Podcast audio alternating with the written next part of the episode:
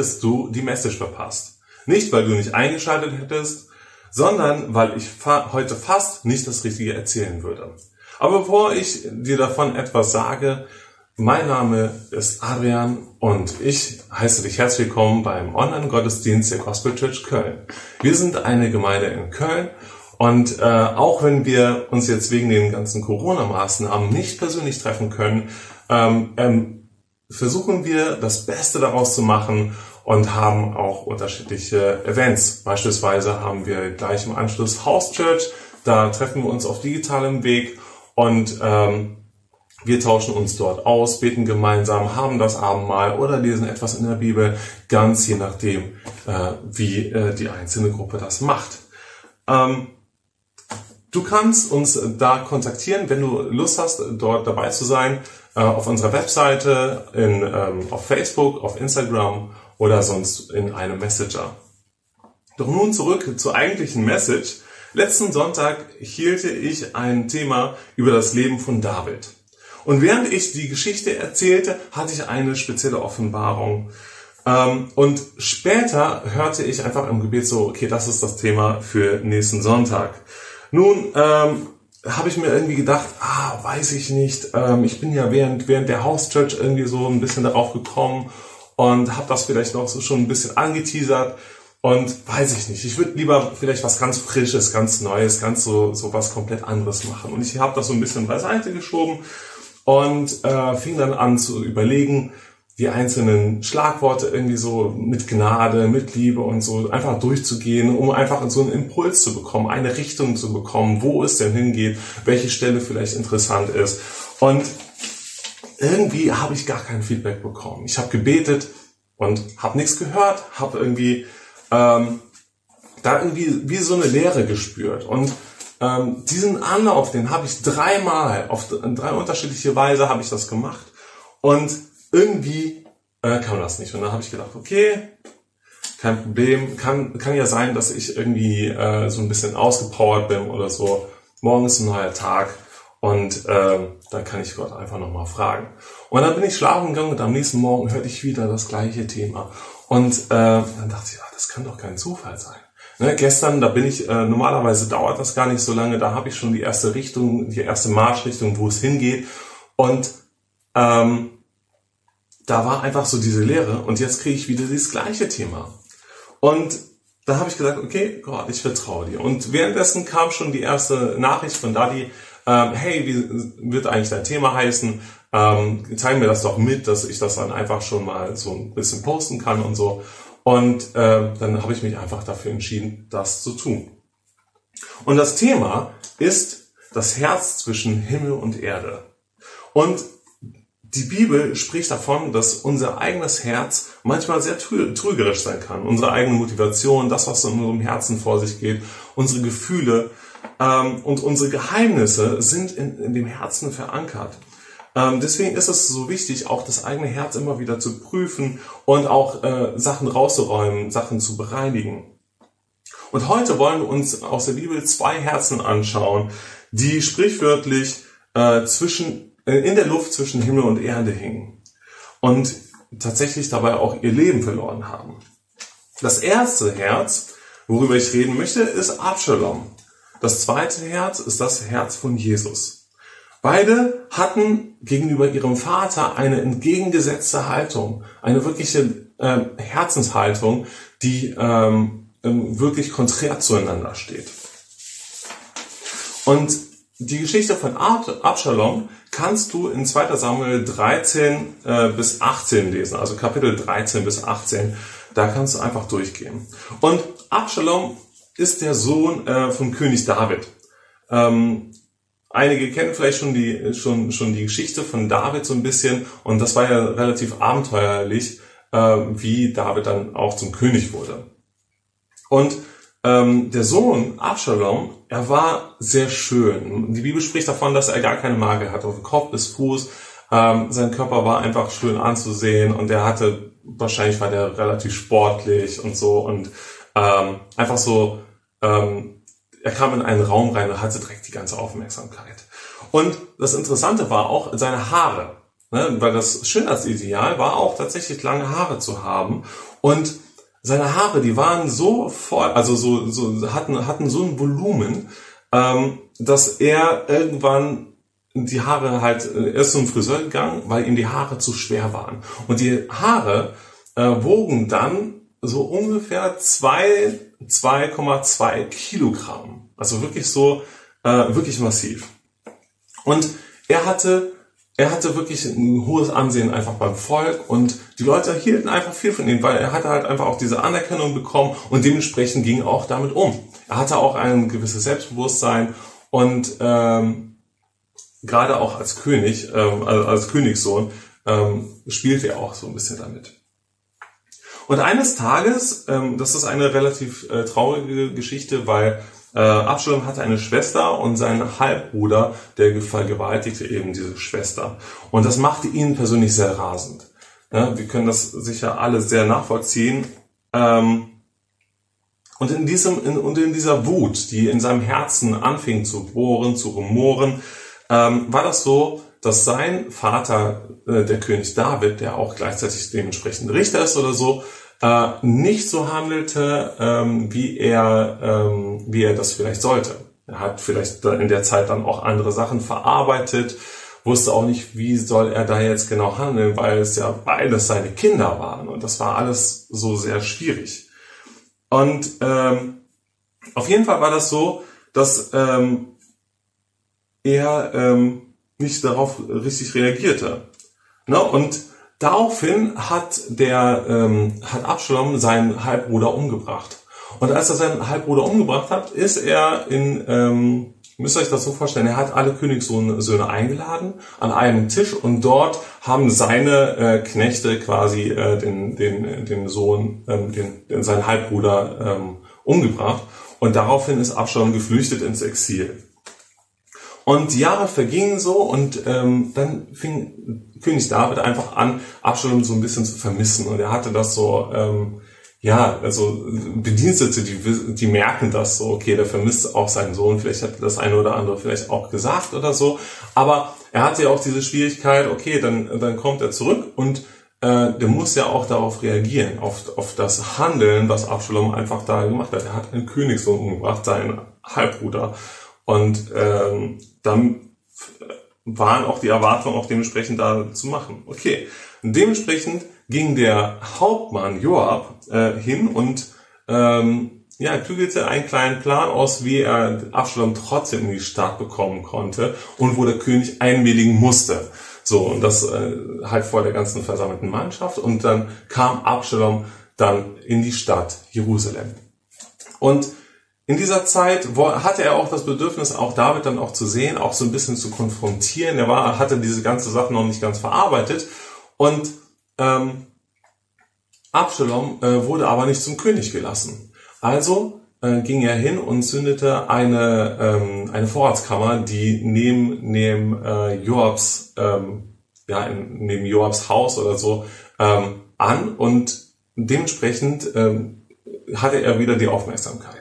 Ne? Also äh, wie das eben so bei Menschen ist, wenn sie eine positive, auf, auf positives Fragen keine Aufmerksamkeit bekommen, dann ist es manchmal so, dass sie etwas Negatives machen, um eben dort die Aufmerksamkeit zu bekommen. Und Absalom hat das eben so gemacht und konnte dadurch auch zum König.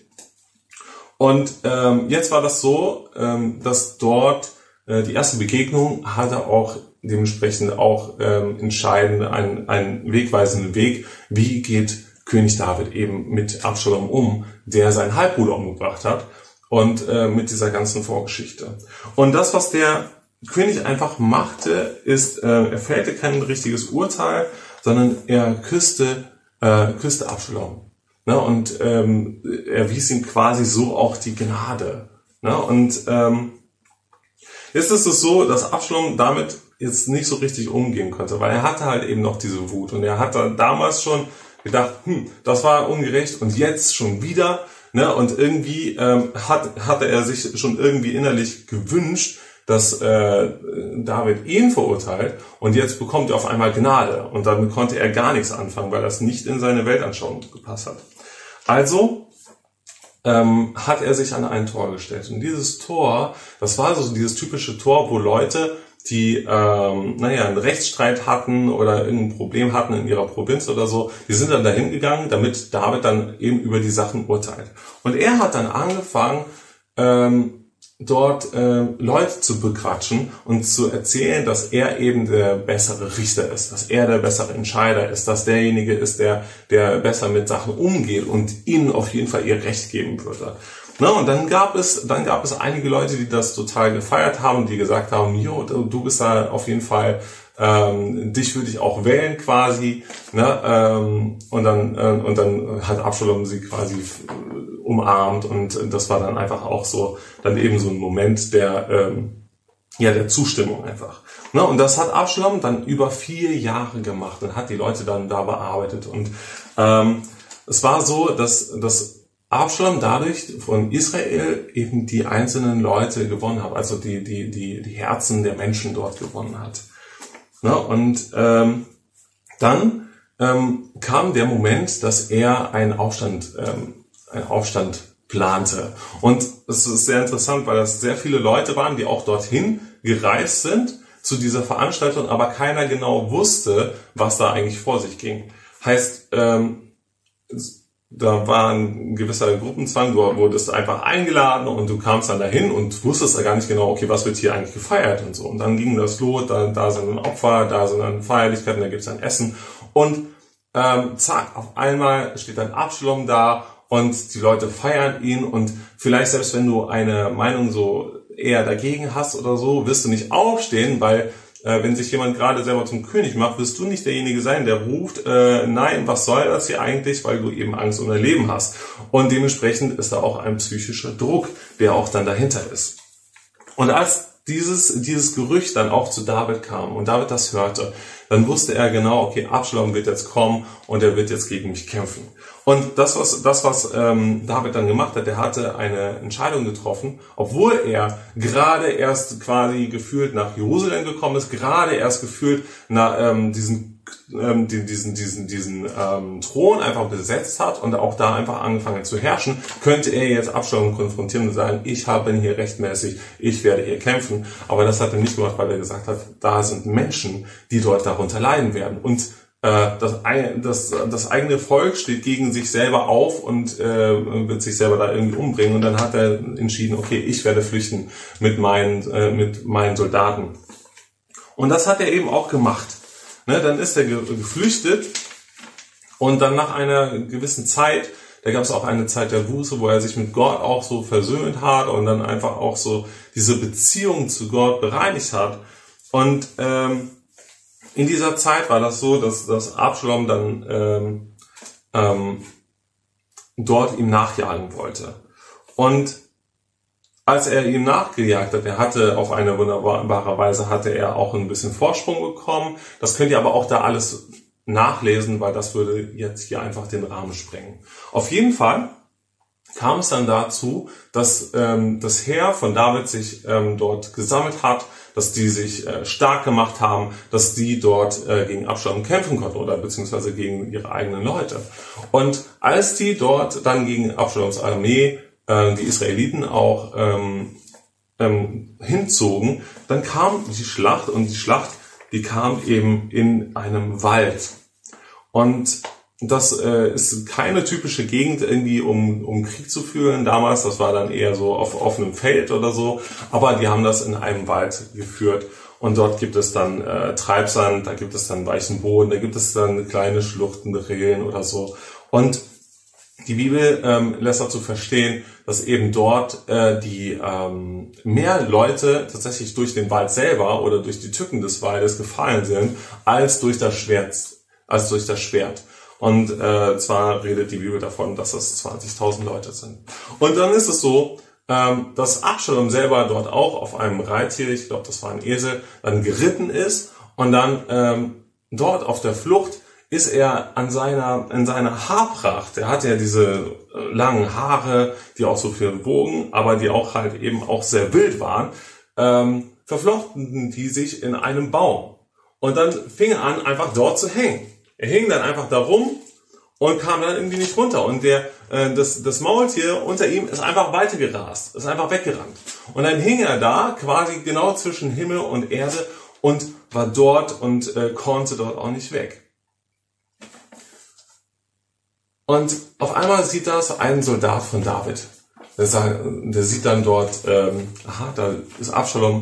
Und eigentlich würde dann jeder Soldat sehen, okay, ich gehe in den Gefangen oder ich mache dann sonst irgendwas. Und ähm, David hat aber vorher auch wieder angedeutet, geht schonend mit Abschalom um, weil das irgendwie so sein Herz war. Er war, hatte ihn das erste Mal schon angenommen und auch wenn Abschalom ihn verfolgt hat oder so, hatte er so diese Barmherzigkeit einfach äh, in seinem Herzen, die Abschalom er auch zu dem Zeitpunkt auch gar nicht verstand. Und trotzdem hatte er das seinen Soldaten gesagt. Und jetzt war das so, dass ähm, dieser Soldat das gesehen hatte und gesagt hat, geht schon einfach mit Abschalom um. Also ähm, hatte er nicht selbst irgendwas mit Abschalom gemacht, sondern ist zu dem General gegangen. Und das war der Joab. Und Joab ist dann hingegangen, als er das hörte, du verschwendest meine Zeit, hat er gesagt, und ist dorthin. Und als er Abschalom dort sah, dann ähm, hatte er vielleicht noch kurz darüber nachgedacht, ähm, was David dort gesagt hat, aber ihm war das egal, weil er kannte diese ganze Vorgeschichte, er kannte, was das alles war und hat dann eben nicht auf das, das was der König gesagt hat, gehört, sondern hat ähm, eben Absalom direkt äh, getötet und zwar mit Speeren und seine Männer haben ihm dann eben dann, ähm, dann den ähm, Rest gegeben. Und das, was hier passiert, ähm, ist, dass, dass das, was Absalom in seinem Herzen wuchern gelassen hat, also diese, diese Anti-Haltung, ich kann das besser als der König, ich kann besser entscheiden als, als dieser Richter, ich kann, ich, ich, ich weiß es besser, aus meiner Perspektive kann ich da viel bessere Entscheidungen treffen. Genau das ist jetzt ihm zu Verhängnis geworden. Das kam auf ihn zurück, weil eben dieser Soldat Joab gesagt hat, ich weiß es besser als König David. Ich, Barmherzigkeit wird da jetzt nicht sein, sondern der macht uns nur Schwierigkeiten, deswegen äh, werde ich ihn töten. Und ähm, so kam das auch und, und ähm, Absalom hat so sein Leben, ähm, sein Leben dadurch verloren, weil eben auch genau wie er selber jemand nicht auf ähm, nicht nicht jemand da er hat einfach gedacht er kann es besser und ähm, ein kurzer Fakt ist halt auch so, was, was, was wir über das Herz von Absalom auch kennenlernen dürfen, ist, Absalom hing ja dort am Baum. Ne, er hing dann an seinen Haaren und jeder Soldat hat ein Schwert. Und Absalom hat auch ein Schwert, weil er ist der äh, Sohn des Königs und er ist dort im Krieg und natürlich hat er ein Schwert, um sich im schlimmsten Fall auch selber zu verteidigen. Und das, was er gemacht haben könnte, äh, ist er hätte sich die Haare einfach abhacken können, einfach abschneiden sollen. Er hat doch gesehen, dass dort ein Soldat ist und er ähm, hätte sich dort befreien können mit Mühe und Not, weil es hätte ihm das Leben kosten können. Er konnte nicht damit kalkulieren, dass man ihn am Leben lässt, weil er eben äh, ein, ähm, weil er diesen Aufstand angeführt hat und weil er einen Aufstand ausgerufen hat. Und äh, trotzdem war das so, dass die Leute, die haben ihn ja noch nie so gesehen. Die haben ihn nur hübsch gesehen, nur schön gesehen. Und seine Eitelkeit äh, hat es verhindert, dass er sich das abschneidet, dass er sich seine Haare abschneidet, weil wie sähe er dann aus, zaust, komisch, äh, was weiß ich was. Und so hat er sich noch nie blicken lassen. Deswegen kam ihm das niemand nicht in den Sinn, sondern der hing dann da und hat dann da gezappelt und äh, bis er dann dort den Tod gefunden hat. Und Jesus war da komplett anders, ganz anders als Absalom. Und seine Herzenshaltung ähm, war voller Unterordnung gegenüber seinem Vater. Und wie ihr ähm, vielleicht wisst, wenn ihr schon mal die Bibel gelesen habt, Jesus selbst ist ja am Kreuz gestorben. Das heißt, ähm, das, was der Vater ihm gezeigt hat, sein Vater hat ihm gezeigt, er soll an das Kreuz gehen, er soll da am Kreuz sterben. Und äh, es ist keine angenehme Sache für keinen Menschen und für jemanden, der äh, nie was Schlechtes gemacht hat, nie was Böses gemacht hat, sondern immer nur gut war und sündfrei war, ähm, dann an einem an, an einem äh, Martyrium, also an einem Kreuz zu sterben, was wirklich eine Quälerei ist, ähm, das, das bräuchte er gar nicht. Und es war wirklich seine freie Entscheidung, weil der Vater nämlich gesagt hat, es ist der einzige Weg. Und Jesus hatte auch emotionale, emo, äh, emotionale Momente, wo er gesagt hat, ich habe so viel Angst, ich habe so viel Angst, da jetzt irgendwie ans Kreuz zu gehen. Und ähm, ich habe so viel Angst, irgendwie da gerade mein Leben hinzugeben. Na, und äh, in dieser Zeit, das ist äh, auf dem Garten Gethsemane, da hatte er auch so gebetet, so, äh, wenn es möglich ist, dann lass diesen Kelch an mir vorübergehen. Aber nicht das, was ich möchte, äh, soll geschehen, sondern das, was du möchtest. Ne? Und da hat Jesus sich untergeordnet, hat gesagt, Vater, das, was du entscheidest, das hat für mich oberste Priorität. Ne? Und das ist das, das ist das, wo, worauf ich voll vertraue, auch wenn ich das gerade nicht verstehe. Und wenn wir das vergleichen zu Absalom, Absalom hat gesagt, ich verstehe diese Barmherzigkeit nicht. Ich habe eigentlich das Urteil verdient und du bist für mich barmherzig. Ne? Das hat er nicht verstanden. Und äh, David hat, hat, in seinen Augen hat er keinen Sinn gemacht, aber das, was er gemacht hat, ist, er hat nicht gesagt, ich vertraue dir trotzdem, sondern er hat gesagt, ich äh, vertraue dir nicht, sondern ich bin besser. Ich bin derjenige, der alles entscheidet. Ich bin derjenige, der, der, ähm, der, der das viel besser kann als du. Und Jesus war genau das Gegenteil. Jesus hat gesagt, ich unterordne mich dir. Ähm, in, in, in jeglicher Situation war das eben so. Und ich selber, ich habe euch die Geschichte so ein bisschen erzählt am Anfang. Ich hatte ja auch also einen kleinen Abschalom im Herzen. Ne? Weil ich habe auch irgendwie gedacht, ja, lieber ein neues, frisches Thema, das, was irgendwie, ich muss mich da ganz anders inspirieren lassen oder was weiß ich. Und ich hatte auch so dieses, ich, ich kann mich da viel besser, also ich kann das viel besser entscheiden oder ich weiß wahrscheinlich viel besser, was das eigentlich ist. Aber Gott hat nicht aufgehört, zu mir zu reden und ich habe dann letzten Endes dann darauf gehört und es war eine gute Entscheidung.